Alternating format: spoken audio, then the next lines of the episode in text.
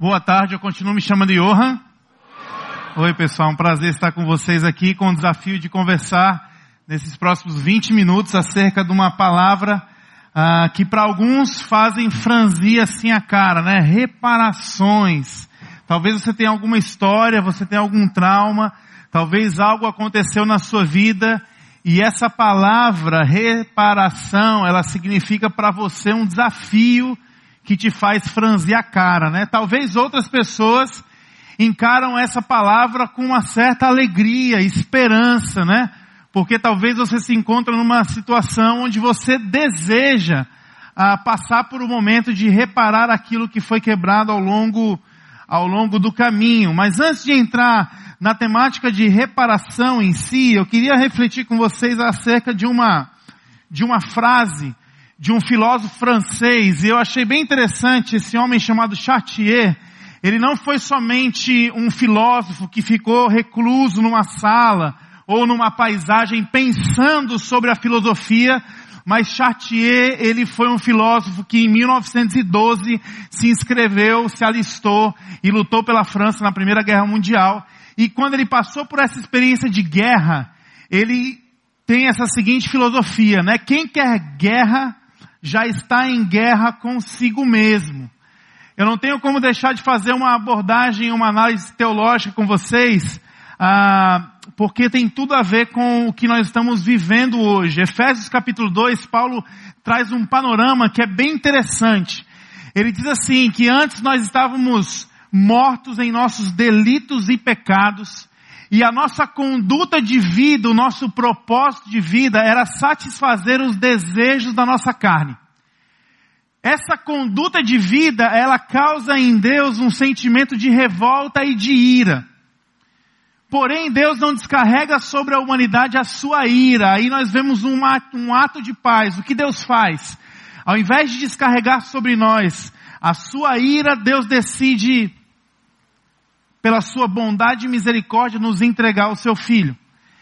E aí o seu filho causa em nós para com Deus um processo de reparação e reconciliação. E aí o texto vai discorrendo dizendo que com a vinda do filho, com o exercício de paz e de reparação do filho, nós seremos transportados para um local de paz, regiões celestiais. Então Deus se apresenta como aquele que tem um ato de paz, e esse ato de paz nos transporta para um local de paz. E Paulo discorre o seu texto e aí ele vai dizer que Jesus é a própria paz, é a pessoa de paz. E a função de Cristo então foi ah, encerrar a guerra entre Deus e o homem, encerrar a guerra entre o homem e o homem. E aí tem uma parte muito linda que diz assim: o muro que o muro de inimizade que havia entre eles, entre o homem e o próprio Deus, foi destruído pela pessoa de Jesus, né? Então a paz, ela é uma atitude de entrega. A paz, ela não se manifesta na forma de uma construção de cercas e muro, ela é exatamente o contrário. A paz vem para quebrar barreiras. E aí, o que que Chartier está colocando aqui é exatamente isso. O homem, ele vive em guerra. Eu não pego em armas, eu não estou fardado, eu não me alistei, eu não estou pronto para lutar, eu não fiz nenhum treinamento, eu não estou com ímpeto no meu coração de matar ninguém, mas isso não exime o fato de que eu estou pronto, completamente pronto, para iniciar uma guerra.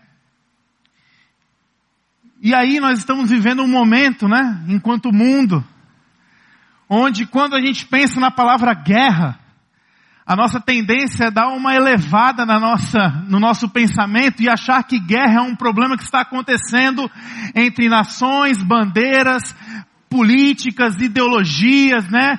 Pessoas, autoridades, e nós não temos nada a ver com essas coisas. Eu gostei dessa, dessa charge, né? Me perdoe caso isso te escandalize, mas porque essa, essa charge me remete a exatamente à essência o homem não está em guerra quando ele está defendendo partido, ideologia, bandeira, nação. O homem está em guerra porque o homem decidiu virar as costas para Deus. Então é um problema muito, muito mais de essência, né, do que, vamos pensar assim, de política. Ah, falando um pouquinho de nós, talvez você diz assim, eu não faço guerra com ninguém, eu sou uma pessoa da paz. Será que seu Facebook fala isso? Talvez pela idade de alguns, né, vocês não, quem já entrou numa polêmica de Facebook aqui? Obrigado pela coragem. Quem, quem, já, quem, já, quem já, sem querer, causou uma, um rebuliço na rede social? Sem querer. Tipo assim, você decidiu publicar uma fotografia, né? Você publicou uma foto, comendo um cachorro quente com a minha gata, minha namorada. Hashtag te amo chuchu. Hashtag minha gata para sempre. De repente, alguém do Azerbaijão comenta na sua foto dizendo assim, você é um carnívoro inveterado, homofóbico, fascista. Você sabe quantos fetos de gato são necessários para fazer uma salsicha? Você não tem coração e outra coisa, mulher não é propriedade nem produto de ninguém. E aí começa uma guerra no Facebook, as pessoas começam a curtir, comentar, e aí vem um amigo seu que faz exatamente esse negócio ali, eu não falo nada, eu só observo. Isso não é um amigo, né? Isso é um enviado do Satanás, né? Não falo nada, só observo. Estou aqui só para observar, né? WhatsApp, então. Quantas guerras estão acontecendo? Quantos conflitos acontecem no nosso WhatsApp? Visualizou, mas não respondeu. É a primeira bomba, né? visualizou o post, não curtiu, não compartilhou, não comentou, agora não responde mais, né? Olha a revolta. Então a gente vive um ambiente hoje, um ambiente da rede social que ele é um reflexo nosso, de como nós nos relacionamos na vida real. Ele é um ambiente completamente liberal. Você, o Facebook nos pergunta todos os dias o que você está pensando como se fosse um bom amigo. Cara, fica à vontade, fala o que você está pensando. Agora, porém, entretanto e todavia, se prepare para o que vai vir quando você decide usar dessa liberdade. Então nós vivemos hoje uma realidade que ela é completamente liberal, plural, certo? Mas ela é absolutamente polarizada se você disser assim, coloquei a minha blusa rosa para ir para a conferência do CR, alguém vai dizer, eu odeio rosa. Você divide preto. E aí começa uma série de discussões. Então o nosso ambiente hoje é esse ambiente completamente plural, absolutamente polarizado e extremamente bélico. Nós estamos prontos para perder todos os nossos amigos, todos os nossos familiares, mas não perder nossa piada como bons cearenses, como bons nordestinos, a brincadeira às vezes nos dá um ímpeto de ferir as pessoas e nem sequer perceber. E é dentro desse ambiente que guerras acontecem. É dentro desse ambiente que o conflito se apresenta. Existe uma outra frase de uma romancista inglesa chamada Agatha Christie, ela disse uma coisa muito interessante. Ganhar uma guerra é tão desastroso quanto perdê-la. Ganhar uma guerra é tão desastroso quanto perder. Eu não sei se você é desse tipo de pessoa que diz assim, Johan, olha, eu dou um boi para não entrar numa confusão. Mas eu dou uma boiada para não sair dela. Eu sou o tipo de pessoa que eu não levo desaforo para casa. Então o que acontece? Muitas vezes, pequenas discussões, dissensões, divisões de cabeça, filosofia, pensamento, opiniões, elas tendem a aumentar porque todas as vezes que a, a, diferença se apresenta, a nossa tendência é partir para um combate, onde nós estamos querendo prevalecer. Onde quando a discussão acontece, perde-se o objetivo de resolver o problema e ganha-se a missão de quem vai ganhar essa discussão. E aí quando nós partimos para isso, nós queremos vencer a todo custo. E aí vem o desrespeito, vem a gritaria, vem a agressão física. E o que essa mulher nos relembra aqui, né? Se você ganha de alguém numa briga, se você ganha de alguém numa discussão, isso é tão catastrófico, isso é tão triste, como para quem perdeu essa briga. Nessa dinâmica liberal, polarizada e bélica, nós temos um ponto em comum. Aquele que é ofendido e aquele que ofende numa briga, numa discussão, tem um ponto em comum: o rancor. O rancor é o ponto em comum de quem se envolve numa confusão. O rancor é o ponto em comum de quem se envolve numa briga. Aquele que ofende e aquele que foi ofendido está cheio de rancor. E o rancor é um sentimento que merece uma análise. Porque muitas vezes o rancor nos impede de produzir reparação. Aí eu queria pensar um pouco com vocês. Quem você atinge com o seu rancor? Percebe? Entramos na briga, na discussão, no conflito, partimos com tudo que temos e tudo que somos para vencer. Mas tanto quem vence como quem perde sai com um sentimento no seu coração, sai com rancor no seu coração. E o rancor é um negócio que nós nutrimos no nosso coração, tentando sempre acertar a outra pessoa, tentando sempre atingir a outra pessoa. E nós não somos capazes, muitas vezes, de perdoar alguém, de liberar alguém, porque nós temos uma ciência maluca de que enquanto nós nutrirmos o sentimento ruim, aquela pessoa estará sendo punida. Isso é uma mentira. Eu escolhi essa ilustração de um bumerangue. O bumerangue ele foi um instrumento, uma arma criada pelos aborígenes na, na Austrália. E esse, essa arma tem uma finalidade. O bumerangue é aquela, aquela arma que você joga e ela vai voltar para você. Então, se você não tiver muito cuidado e habilidade, você pode jogar essa arma e você pode acabar sendo atingido por ela.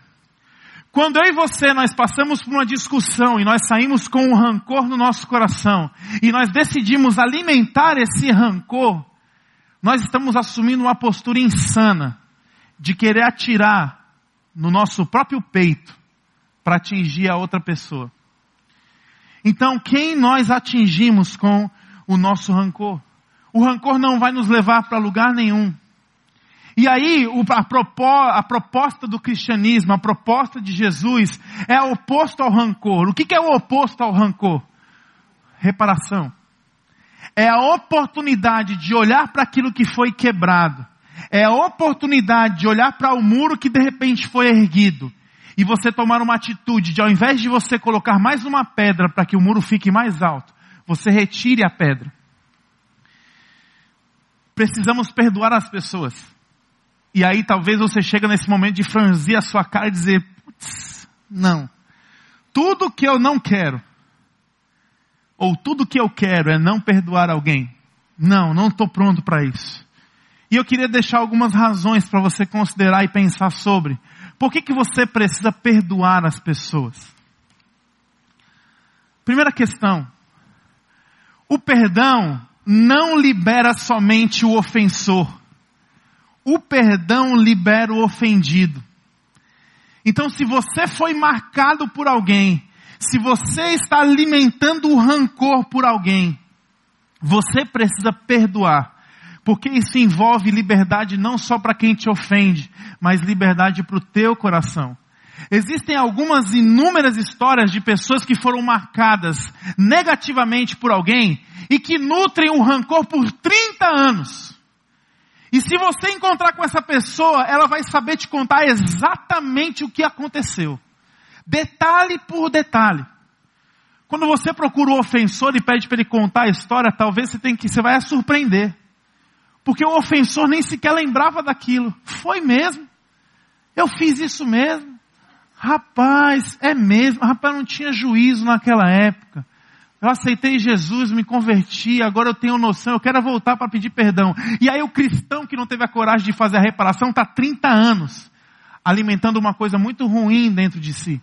Então por que, que nós precisamos perdoar? Porque isso me libera. Não libera somente a quem me ofende. A outra questão é que todos nós precisaremos de perdão um dia. Todos nós precisaremos de perdão um dia. Engraçado, a gente acha que a gente vai, nunca vai ferir aquelas pessoas que nós amamos. Pelo contrário, nossa tendência é ferir aqueles que, dos quais nós mais convivemos e mais amamos. Quanto mais você convive, quanto mais você ama, mais chance você tem de pisar no pé dessa pessoa e machucar essa pessoa. Então você vai precisar de perdão um dia. A Bíblia diz em Romanos 3:23 que todos nós pecamos. Todos nós somos falhos. Então talvez hoje você está no exercício de liberar o perdão para alguém, de fazer essa reparação com alguém, e você não está conseguindo, porque você está pensando só no outro. Pense um pouco em si. Isso vai te liberar? Ponto um. E você vai carecer de perdão? Ponto dois. O ponto três é que nós já recebemos perdão. Nós já fomos perdoados. E aí aqui você pode pensar, Johan, eu não me lembro de nenhuma vez que ninguém, que, que alguém me perdoou. Não me lembro disso. Isso nunca aconteceu na minha vida. Colossenses 3,13, olha que texto lindo. Sejam amáveis e prontos para perdoar, jamais guardem rancor. Lembrem-se que o Senhor os perdoou, portanto, vocês devem perdoar os outros. Nós estamos aqui envolvidos na graça de Deus, com a prerrogativa de que Ele, Ele está nos perdoando todos os dias. Então, porque eu fui perdoado por Deus, eu sou capaz de perdoar. Para finalizar com vocês, eu fico com essa frase: o perdão promove paz. E eu queria pensar com vocês acerca dessa frase só nessa seguinte ideia. Se você hoje vive em conflitos constantes, se você hoje tem uma série de pessoas que você olha para a sua vida e diz assim, cara, eu não consigo dormir bem, eu não tenho paz. Possivelmente, você não tem paz, porque existe ausência de perdão. Então, se você não anda em paz hoje com Deus, se você não anda em paz consigo, e se você não anda em paz com os outros, possivelmente existe ausência de perdão. Para termos paz, precisamos ver e entender a quem devemos pedir perdão e a quem devemos perdoar. Pense sobre. Deus abençoe vocês.